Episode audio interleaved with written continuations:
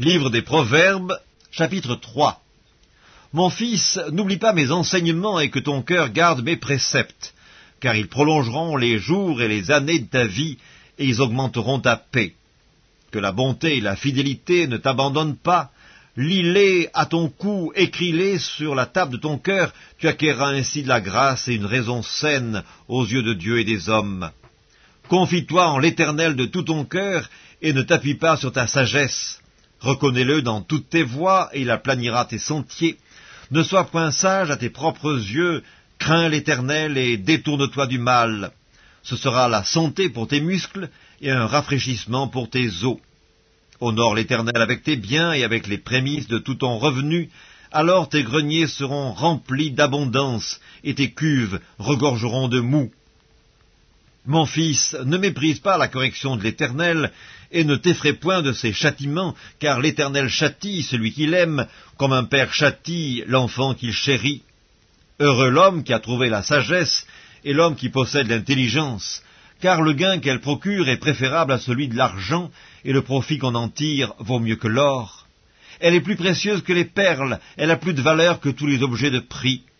Dans sa droite est une longue vie, dans sa gauche, la richesse et la gloire.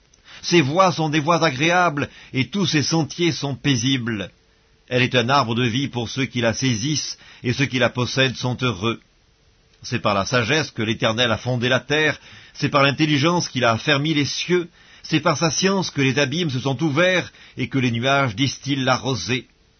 Mon fils, que ces enseignements ne s'éloignent pas de tes yeux, garde la sagesse et la réflexion, elles seront la vie de ton âme et l'ornement de ton cou.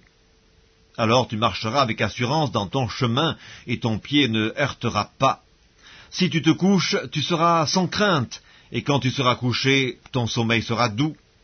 Ne redoute ni une terreur soudaine, ni une attaque de la part des méchants, car l'Éternel sera ton assurance, et il préservera ton pied de toute embûche. Ne refuse pas un bienfait à celui qui y a droit quand tu as le pouvoir de l'accorder. Ne dis pas à ton prochain Va et reviens, demain je donnerai, quand tu as de quoi donner.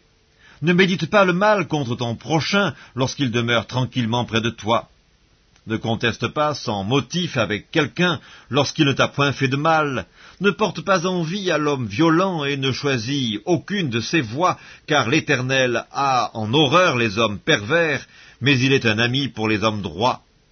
La malédiction de l'Éternel est dans la maison du méchant, mais il bénit la demeure des justes. Il se moque des moqueurs, mais il fait grâce aux humbles. Les sages hériteront la gloire, mais les insensés ont la honte en partage.